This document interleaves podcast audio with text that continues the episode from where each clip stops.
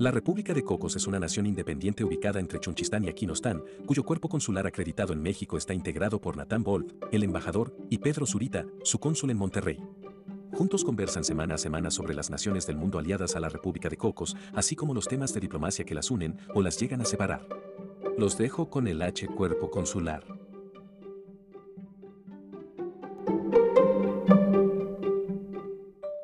Bienvenidos nuevamente a la República de los Cocos. Como todas las semanas, los recibimos con mucho gusto para platicar, conversar, analizar o de plano despotricar sobre las naciones del mundo y las relaciones diplomáticas que las unen o las separan. Yo soy Pedro Zurita desde Monterrey y quiero presentarles a su excelencia el embajador de la República de Cocos en la Ciudad de México, Nathan Wolf. Hola, consul Zurita. La verdad es que me da mucho eh, gusto, saludarte. Hoy tenemos varios temas que compartir. Por un lado, conversaremos un poco sobre Sudáfrica, no solo la gran economía del continente africano, sino también un símbolo de reconstrucción nacional que pasó de la segregación racial a una tal vez aún imperfecta convivencia de muchísimos grupos étnicos. El tema sudafricano y el rechazo mundial que hubo sobre el apartheid nos permite también abordar un tema de hoy a veces poco entendido en México, que es la doctrina Estrada y en qué se diferencia sobre el derecho de no intervención o el principio de no intervención que a veces se esgrime al respecto. Y eh, también de un tema que acaba de concluir, no, no sé quién, cuántos sepan, pero eh, la semana pasada concluyó en Israel una celebración más de los Juegos Macabeos y hablaremos un poco de eso pues tres temas que me parecen bien interesantes y espero que todos los que nos acompañan en esta transmisión de este podcast los disfruten mucho como nosotros lo hacemos platicando de ellos. Y para empezar, vamos a, ubicar, quisiera ubicar un poco eh, a Sudáfrica, el tema de, Sudáfrica. Em, es un país bien interesante en el extremo sur de África, naturalmente. Eh, tan interesante que me ha llevado tres veces visitarlo y aún siento que no lo conozco a plenitud. Es muy vasto, también hay que reconocer. El, eh, Sudáfrica, imagínense, es tan grande como México si le quitamos los estados fronterizos, es decir, si le quitas Baja California, Sonora, Chihuahua y Coahuila, el resto de México da el mismo tamaño de, Sudáfrica y es un país de 60 millones de habitantes. Entonces es, un, es una mole y, de un gran peso este, en, en, la diplomacia eh, de, de África pero también tiene muchas características similares a México, que las aprecias mucho cuando estás ahí. A veces escuchamos, y yo eh, eh, me han preguntado mucho cómo veo a, Sudáfrica y mucha gente la ubica como un país desarrollado, primermundista, y pues no, la realidad es que dista mucho de serlo. Yo lo veo muy similar a México en temas de eh, desarrollo económico, de distribución del ingreso, sobre todo distribución del ingreso, mientras que ve zonas de mucha opulencia en las grandes ciudades sudafricanas, como lo hay en las ciudades mexicanas, eh, también hay zonas de un rezago social marcadísimo. Las zonas más pobres de Sudáfrica compiten con las zonas más pobres de, Chiapas, de Oaxaca, de Guerrero. Eh, entonces, da un poco a, entender que el éxito económico que a veces pudiéramos pensar de Sudáfrica a través de los medios no lo es en realidad, a pesar de toda esa buena imagen que se creó durante la, Copa del Mundo de fútbol en Sudáfrica, donde mucha gente veía y los grandes estadios y los hoteles, pues hay un, es un país también que tiene grandes retos económicos y de desarrollo. Pero también de las cosas que llaman la atención es los grandes avances que tuvo Sudáfrica en los años 60, cuando aquí en México no pensábamos, es más, no teníamos ni siquiera hospitales de especialidad, en Sudáfrica, y esto a lo mejor tú, tú, lo sabes, Natán, eh, se aventaron el primer trasplante de corazón en todo el planeta. O sea, la ciencia médica muy avanzada en Sudáfrica tiene más premios Nobel en áreas científicas que México mismo. Sin embargo, todo eso fue en un periodo entre los años 20 y los años 70. Después, como que ha caído en ese aspecto. Em, si quisiera hablar acerca del nivel de vida, que hay en Sudáfrica, bueno, pues nos tenemos que imaginar un poco como, como lo es en México, ¿no? Con estas grandes eh, distorsiones del, del, ingreso, pero también de las cosas que llaman la atención y de las que más trato de entender cuando he estado en, en Sudáfrica es el tema del apartheid. Em, esta segregación racial que hubo en, en, Sudáfrica, de la cual ahorita vamos a platicar mucho mejor eh, Natán, pero yo he ido con esta curiosidad de entender mejor el tema del apartheid y, y, hago preguntas muy incómodas a la gente a veces, yo la verdad, perdón. Está, recuerdo, pues sí, para, para entender mejor las cosas. Lo bueno es que las hago incómodas, pero espero hacerlas de forma cortés. Un día estaba sentado en un eh, restaurante frente a Camps Bay, que es una de las playas de Ciudad del Cabo. Imagínense un restaurante como estos que se han puesto muy de moda y que ahora está en el ojo del huracán, como este Sonora Prime Grill. Eh, es decir, un muy buen restaurante con su terraza. Y había varios meseros. Eh, la chica que me atendía era una chica blanca, sudafricana, y le pregunté a la chica si le podía hacer algunas preguntas sobre su país. Y me dice, claro que sí. Le digo, pero van a ser incómodas. Me dice, no hay ningún problema. Entonces, incluso se sienten en la mesa y le digo, a ver, explícame, ¿cómo te sientes tú que toda tu educación previa, tu país era gobernado por los blancos eh, y hoy tienes un presidente negro? Entonces me dijo, muy buena pregunta. Eh, yo te voy a contar una forma diferente a como te va a contar la mayoría de la población blanca, porque estudié en una escuela muy liberal, desde chiquito mis papás me hacían ver que no era justo lo que estábamos viviendo en, la situación en Sudáfrica. Y le dije, bueno, déjame cambiarte la pregunta. ¿Tú ganas lo mismo que tus compañeros negros? Y me dice, no. Y déjame traerte a uno de mis compañeros para que te responda mejor. Entonces ella pidió que viniera uno de sus compañeros, muy amable también, y le pregunté lo mismo. ¿Ganas lo mismo? y me dijo, no, este, o sea, entre los dos sabían que, sus sueldos eran diametralmente diferentes. Esto fue hace ya unos 12 años de esta conversación. Y, y continuamos platicando y le dije al mesero o le pregunté eh, si no le molestaba esta diferencia de sueldos por el mismo, la misma actividad. No es que uno fuera garrotera y el otro fuera eh, jefe de meseros, simplemente era la misma ocupación diferente color de tez. Y me contesta él, pues es que yo doy gracias ahora de tener trabajo en esta zona. Antes, hace 20 años me hubiera sido imposible estar en esta zona y hoy tengo la oportunidad de trabajar. Entonces, va avanzando lentamente todo este proceso, pero va avanzando al, al menos.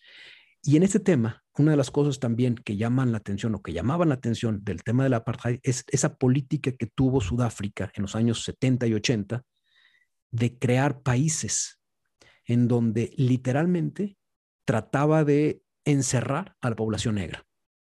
Creó una serie de bantustanes, así se llamaban, bantustan, así. Esa terminación stan, ¿tú sabes qué significa stan, Nathan? No. El stan en Asia Central se utiliza como lugar de, por eso tienes Kazajistán, lugar de kazajos. Uzbekistán, Lugar de kirguisos, exactamente. Es más, podríamos decir eh, México-Stan en lugar de mexicano, ¿no? Regiostan en lugar de los regios. Ya aprendí algo hoy. Y los bantustanes juntamente eran la tierra de los bantús, de las tribus bantús, y tenías los Osa, y tenías los Vendela, y así cada uno tenía su propio bantustán. Que ¿Soweto era considerado un bantustán o es otra cosa? ¿Cuál, perdón? Soweto. Soweto, no, Soweto era un suburbio, o es un suburbio de Johannesburgo, que estaba dentro de, Sudáfrica y no llegó a formar todavía parte de un Bantustán. Pero tenías el Bantustán de Siskey, de Venda, de Boputatsuana, de Transkei, y cada uno tenía su población, su capital y todo. De hecho, también alguna ocasión que estuve ahí, eh, mi interés era conocer cómo eran esas capitales ahora, y pues siguen siendo zonas muy deprimidas, muy, muy tristes comparadas con otras zonas de, Sudáfrica. Pero Sudáfrica creó estos países artificiales para encerrar ahí a la población negra y que la población blanca, blanca fuera dominante en el resto del país. Entonces, como se imaginan, todo este tipo de prácticas fueron muy repudiadas por la comunidad internacional, que aisló a Sudáfrica durante muchos años. Eh, quizá tú recuerdas, Natán, eh, bueno, a lo mejor no porque no nos tocó, pero pues Sudáfrica no participó en varios Juegos Olímpicos porque el Comité Olímpico Internacional le dijo, ah, ah, mientras que mantengas esa política, aquí no juegas. Eh, a mí, yo, que estudié la, maestría en, industria de la aviación, me di cuenta que durante los años 80 o 70, los aviones de South African Airways que volaban a Europa no podían la vuelta al continente, ¿sí? Exacto, le tenían que dar toda la vuelta al continente porque no podían sobrevolar por el resto de los países africanos porque les decían, ah, ah, aquí no juegas, tú no eres compa mío, porque estás este, pues, segregando al resto de la población. Eh, y tenía, de hecho, construyeron el aeropuerto de la isla de Sal en Cabo Verde, que hoy es un destino turístico muy importante, eh, esta isla de Sal, y en ella hacían una escala forzada los aviones que iban de, Sudáfrica, porque pues, no podían alcanzar desde Sudáfrica hasta Europa dándole la vuelta, tenían que parar ahí en Cabo Verde, enfrente de Senegal, que fue el único país que les permitió detenerse. Pero bueno, ya me extendí mucho con el tema introductorio. No, no, está está está súper está súper bien porque además, por ejemplo, ese tema ese tema de los aviones, digo, hoy en día existe, por ejemplo, el A, la línea aérea oficial de Israel, no puede sobrevolar sobre muchos países musulmanes. Claro. Eh, sus rutas para muchos lados, no sé, eh, el vuelo Tel Aviv, eh, Bangkok en Tailandia, le tiene que dar toda la vuelta por el Mar Rojo a la, a la península arábiga, o sea, sí, eh, porque ni por el norte, porque por el norte también está tapado por Irán. Exacto. tiene que darle está muy, está muy complicado y entonces un vuelo que a lo mejor dura ocho horas, ahí acaban siendo once por la vuelta que tiene, por la vuelta que tiene que dar. Eso afortunadamente empieza a cambiar porque digo, Israel ya, estableció relaciones diplomáticas con varios de los países del Golfo, lo cual es bueno.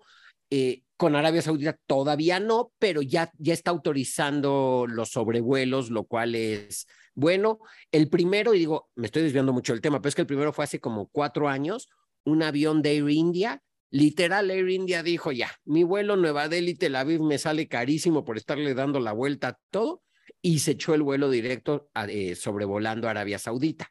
Y a raíz de eso empezó a haber un poco de cambio en ese, en ese sentido, pero volvamos al tema. Tú, tú nos dirás, porque yo creo que es muy buen tema para otro podcast, ese tema de, de las relaciones de Israel con, con, los países de Medio Oriente, fascinante va a ser el tema, pero en ese momento yo te voy a preguntar, bueno, te lo voy a preguntar desde ahorita de una vez, ¿tuvo mucho que ver Trump con esta apertura de los países de Medio Oriente con, con, con Israel? Porque yo siento que eh, de alguna forma noté, estos permisos empezaron a abrir en los últimos cuatro años, eh, por ejemplo, vuelos de Dubái a, a, a Tel Aviv, eh, vuelos de Qatar a Tel Aviv que no existían antes. No, yo creo, a ver, sin duda a lo mejor algo influyó, pero la verdad es que no creo que haya sido ni definitorio ni nada.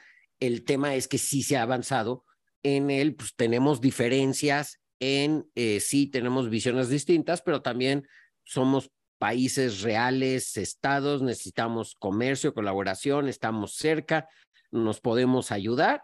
Y pues ahora de hecho, es muy interesante luego cuando hablemos del tema, pero seguir, por ejemplo, el tweet del embajador de Emiratos Árabes en Israel es bastante interesante todo lo que pone y cómo lo va cómo lo va poniendo. Es el primer embajador de Emiratos Árabes en Israel. Entonces, Buenas recomendaciones. Buenas recomendaciones. Es interesante, pero volvamos al tema de al tema de, Sudáfrica. E, eso te quería preguntar.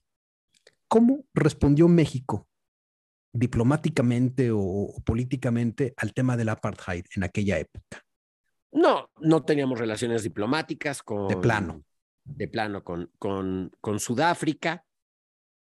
Y esto me lleva un poco a lo que comenté al principio de la tan, llamada y mencionada doctrina Estrada y qué significa realmente la, la doctrina Estrada, porque todo el mundo dice que es una cuestión sobre el principio de no intervención que está estipulado en, la, en, el, en el artículo 89, fracción 10 de la Constitución, de que México no interviene en los asuntos internos de otro país. Eh, la doctrina Estrada, básicamente, y creada por Genaro Estrada, canciller en la época de Pascual Ortiz Rubio en los 30, de hecho, esta es, creo que es del 27 de septiembre del 30, cuando saca la doctrina Estrada, es básicamente México no reconoce o deja de reconocer un gobierno, se limita al derecho de delegación, a establezco o no una misión diplomática, acepto o no una misión diplomática del, del otro país. Mucho de esto se entiende también en nuestra historia, en, en el 30, pues era todavía reciente la revolución eh, mexicana, cómo se empezaban a crear las instituciones y demás. Eh, México pasó además por momentos muy dramáticos de, pues a final de cuentas, el gobierno que surge de la revolución no es un gobierno en, en términos a lo mejor occidentales modernos de elección democrática como, como tal, y entonces el tema de reconocimientos y demás era una, una herida en nuestra historia, en nuestra historia como eh, nación tras... Otros países no reconocían a los gobiernos mexicanos revolucionarios. Exacto. Entonces, eh, mucho de esta también yo creo tiene que ver con, y además hablemos, estamos hablando hace ya casi 100 años y en la era postrevolucionaria de la doctrina, de la doctrina Estrada. Pero si la doctrina Estrada como tal fuera no intervención y México no pudiera intervenir, pues en realidad te impediría y te ataría de manos para todos. O sea, hoy en día, durante muchos años, México no fue miembro del Consejo de Seguridad de Naciones Unidas, miembro no permanente, porque pues era como intervenir tal vez, entre comillas, en los asuntos de otros países. Sin duda, hasta este siglo empezamos a intervenir en misiones de paz de las Naciones Unidas, o sea, como que hay otras cosas que antes no se hacían que ahora que ahora sí se hacen y que se entiende que pues no no intervienen en el tema de de, de la doctrina Estrada como tal. Y la verdad es que en un país, esta ya es opinión personal, tan globalizado, tan interconectado, pues todos tienen opiniones y a todos te afectan. Este, el mundo está pendido de un hilo desde, desde el día de ayer por el tema de la visita de, de la presidenta del Congreso de Estados Unidos a Taiwán. Y pues cualquier día, pues qué nos importa, pero pues es algo que nos afecta a todos, la, guerra, la invasión de Ucrania, de Rusia a Ucrania, el mercado de cereales y de granos en el mundo, pues afecta a todos. Entonces creo que hoy en día eh, ser respetuoso no significa no tener opinión. Entonces creo que eso también habría que tenerlo claro. En el caso del apartheid, pues era claramente una violación a derechos humanos, a segregación. Digo, yo anécdotas personales, en el 86, terminando la preparatoria, me fui un año a un kibutz en Israel. Y fue curioso porque en ese kibutz, la mayoría de los eh, migrantes que vivían en ese, en ese kibutz, que no fueran originarios de Israel, eran sudafricanos, eran migrantes sudafricanos. Entonces tuve así como que la oportunidad de conocer qué opinaban ellos. Ellos obviamente todos eran blancos, todos eran de familias acomodadas, eh, que, a las cuales en estricto sentido el apartheid no les, no les afectaba, pero habían decidido, entre otras cosas, emigrar a Israel porque no podían vivir en una situación donde hubiera esa diferencia, esa segregación y se, y, y se tratara a la, a la gente que no fuera blanca de una manera pues no aceptable este, y muy agresiva y muy peyorativa, como sucedía en Sudáfrica. Y por eso decidían irse a, a otros lados. Por eso digo que, y ahí saqué lo del tema de la doctrina Estrada, es no confundir, porque siento que luego todos nos llenamos la boca diciendo es que la doctrina Estrada de la diplomacia mexicana, y creo que esa se sigue cumpliendo, y México no reconoce o deja de reconocer eh, gobiernos. Esas sí son decisiones. O sea, no califica no califica gobiernos. ¿Eso es lo que te refieres? Sí, o sea, si, si mañana hay un gobierno nuevo en tal lado que llegó, no sé, hasta porque lo... O Por golpe de Estado. Exacto. Tú decidirás, o sea, tú no decidirás si reconoces, o sea, México no se va a pronunciar, reconozco al nuevo gobierno de tal país. Es, yo decidiré si quiero tener este, una embajada ahí o si ese país tiene una embajada acá y si tengo relación o no tengo relación, pero no es competencia de México eh, el, el gobierno que hay, por ejemplo, actualmente en Myanmar, en la junta militar que gobierna Myanmar desde hace dos años. O sea, ese, eso es a lo que me, a lo que me refiero. Pero, y si detrás de todo un componente de la doctrina Estado puede haber algo de no intervención, o sea, pero no quiere decir que la doctrina Estado significa no intervenir, no opinar, no decir, no, no estar, no estar presente. Este tema de, de la opinión y de estar presente, como, como es más bien a partir de este siglo. Todavía en, el, en, los años 90 y en los años 80, México era mucho más receloso de, emitir ese tipo de opiniones, ¿no? No, eh, estuvimos, de hecho, recién al inicio, luego, eh, como miembros del Consejo de Seguridad. Luego no volvimos a estar, creo que hasta el 81, 82, eh, y de ahí no volvió a ser hasta el 2002. Ahí hay la relación histórica curiosa de que en el 81 el canciller era eh, Jorge Castañeda y en el 2002 volvía a ser Jorge Castañeda, pero en este caso Jorge Castañeda hijo, quien era canciller y con quien México vuelve a ser parte del, del Consejo de Seguridad. Muchos a la vieja ultranza de repente dicen que no deberíamos de estar, que porque estar en el Consejo de Seguridad te obliga a tener posiciones complicadas en ciertos temas que no necesariamente quieres tener, pero volvemos a lo mismo. México, por su tamaño, por el tamaño de su economía, de nuestro territorio, de la población, tenemos un peso específico internacional importante que eh, se espera que tengamos posiciones. Entonces creo que es una y, eh, en, consecuencia el pasado, lógica. En el pasado siento yo que también se le apreciaba mucho a México ese tipo de posicionamientos en donde decía, eh, yo no declaro nada, yo no, yo, es más, hasta señalo que no debes estar haciendo esto contra este país. Como que América Latina se apoyaba mucho en esa posición de México. Es que creo que más bien utilizamos o los políticos mexicanos utilizan la doctrina Estrada o el principio de no intervención de la Constitución del artículo 89, fracción 10, para otros temas, porque, pues, por ejemplo, todos los acuerdos de, o sea, la paz en Centroamérica, que se firmó en México, en el castillo de Chapultepec y todo eso, pues a final de cuentas México jugaba un papel importante en, en, este, en este sentido. O sea, siento que más bien es a veces utilizarla porque pues no, no me quiero eh, expresar o poner una posición sobre Venezuela o el chavismo o sobre Cuba y Castro, pero, o sea, pues, o sea, puedes tener relaciones con el gobierno cubano sin, sin dejar de lado que a lo mejor hay cosas que tú no estás de acuerdo como... Es un poco no criticar para que no me critiquen. Yo creo que sí, que eso fue por muchos años y de hecho parte del, de, del haberlo mantenido. Creo que al inicio de este siglo se había superado ya parte de esto y como en muchas otras cosas estamos viendo que hay una vuelta de hoja hacia atrás, un regreso de hoja hacia muchos temas que a veces ya estaban superados a volverlos a, a tener en el, en el tema. A ver, recapitulando entonces, eh, México no reconoce a, a, Sudáfrica por el tema del apartheid. ¿Y luego qué pasa?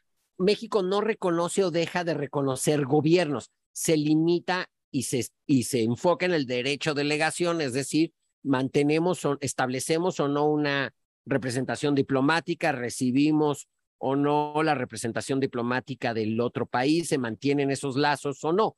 No es que decimos estamos, reconocemos o no reconocemos tal o cual o cual gobierno. Y apenas llega Nelson Mandela, ¿cuál es el cambio que hace México? En el momento que Nelson Mandela eh, es el, eh, termine la apartheid, hay elecciones, Nelson Mandela es electo presidente, México establece una, una embajada en, Sudáfrica, se establece también una embajada sudafricana en México y empieza una relación distinta. Pero lo que voy es, eh, en su momento, cuando se hizo la, la doctrina Estrada, lo que Genaro Estrada, canciller de Pascual Ortiz Rubio, decía, pues es, no queremos que nos reconozcan o no, no nos reconozcan. Es, somos tales, somos México y es decisión de los mexicanos qué gobierno tenemos y lo mismo lo aplicamos a, a otras cosas. Y creo que eso viene también de nuestra propia realidad política. Teníamos un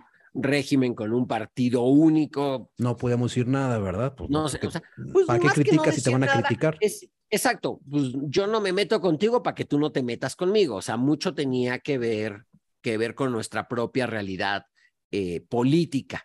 De, pues yo no opino sobre los otros para que tampoco me vengan a, a opinar a mí efectivamente. Y digo, México siempre, en cuanto, por ejemplo, en cuanto hubo una, eh, se terminó el apartheid y empezaron la, o sea, hubo una, una vida democrática en Sudáfrica, pues de inmediato se estableció una embajada en, o sea, no fue que dijimos, ahora sí ya los reconocemos, más bien, ahora ya tenemos una embajada y bienvenida a la embajada de, de la República de Sudáfrica en México. Algo similar sucedió con eh, la República Española en el tiempo franquista, porque recuerdo que había una embajada, pero no era embajada del gobierno franquista, era una embajada de, de los republicanos o algo así. Bueno, pues muchas veces, ah, digo, y la verdad es que ahora sí, eco de ignorante porque no me es el caso específico, o sea, digo, es el caso, pero no te podría dar la, la base de todo eso, pero es como, o sea, hay una oficina de, de Quebec en México, y eso no quiere decir que reconoces ni intereses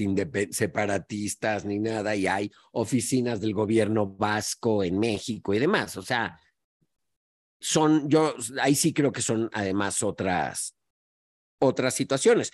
Pero, por ejemplo, en el caso de Chile fue igual. En cuanto hubo el golpe de Estado de, de Pinochet, pues se cortó la relación entre, o sea, no es que se dijo que no reconocíamos al gobierno de Chile de Pinochet, simplemente no se mantuvieron relaciones en ese, en ese periodo. ¿Y no es lo mismo? O sea, no es lo mismo reconocer eh, un gobierno y mantener esas relaciones. Es lo que tú estás diciendo, pero yo... Sí, pero yo creo que sí. El matiz, el matiz creo que sí es distinto, o sea, porque no es decir Chile no existe o Chile no, no debe de tal, o sea, ese es tema de los chilenos y pues esperemos que eh, pues, se solucionara en ese momento y demás, pero no estás diciendo reconozco al gobierno chileno. Es también es como una cosa de decir, de no poner el, el, el, la presión de, en tu caso, de es que solo llevo cuatro reconocimientos y me faltan otros 95 por obtener. O sea,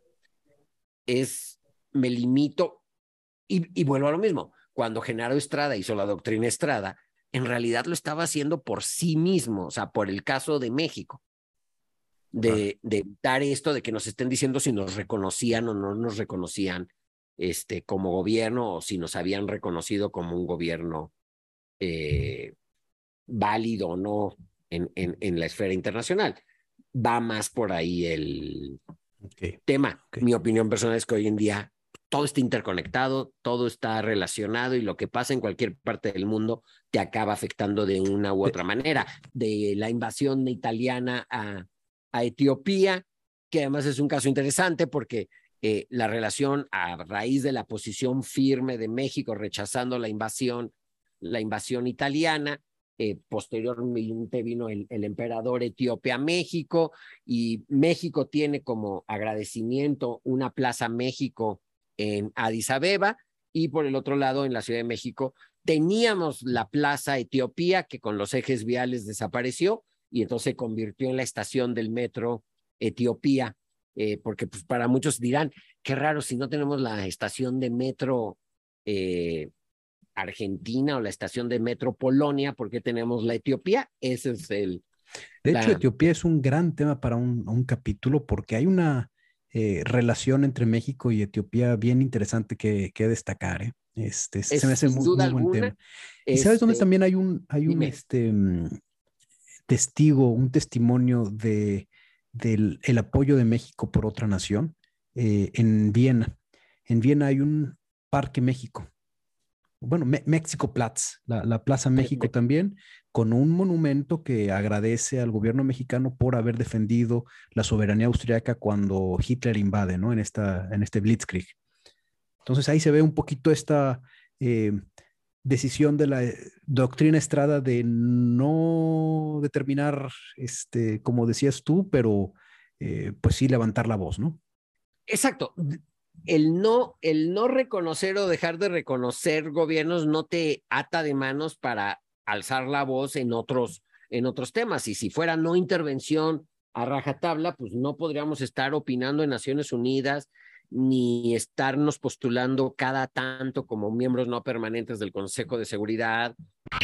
En el caso de Sudáfrica, eh, ya que lo mencionamos, me, me gusta, y tú y yo somos amantes de los deportes, hablar un poco de cómo el deporte influye en las relaciones internacionales, en este caso, en la reconciliación de los sudafricanos. Nelson Mandela asume la presidencia, eh, deja atrás los rencores que podría haber tenido. Además, él lo sufrió en carne propia, estuvo preso muchos, muchos años, pero él lo que quería era crear una nación próspera y para eso necesitaba que la comunidad eh, eh, negra conviviera con la comunidad mexicana eh, blanca que también era que también es sudafricana. Y, por ejemplo, aunque fue de manera simbólica, utilizó el rugby como tal. En el 95, Sudáfrica organiza el Mundial de Rugby eh, y sirve, y les recomiendo la película de Invictus, que habla del tema, esa, la verdad es que lo trata bastante bien, y cómo el, el rugby cuestionó a la sociedad, a la sociedad eh, sudafricana. tienen todavía muchos retos, los siguen teniendo. Hay muchas disparidades como las que tú nos comentaste que te tocó vivir de primera mano, pero el deporte les ayudó en cierta forma a esa, a esa cohesión social. A mí me parece que más que simbólico fue muy práctico el tema del, del, del, rugby desde el punto de vista de, de, Nelson Mandela. Simbólico el tema de la bandera. La bandera pues está creada para, con muchos colores para representar cada una de las etnias y de los idiomas, pero es más bien un símbolo. El Mundial de Rugby era algo que la gente vivía. Un sentimiento. Que realmente cohesionaba, un sentimiento que la gente se adhería a él, ¿no? Este, y lo vivía y utilizando el, el, hilo conductor del deporte en las relaciones internacionales, eh, otros que se utiliza como cohesión social, cohesión cultural, es eh, la comunidad judía celebra cada cuatro años unos juegos deportivos que se conocen como las macabeadas. Así es como se denomina actualmente a estos juegos que cada cuatro años eh, tienen lugar en, en Israel.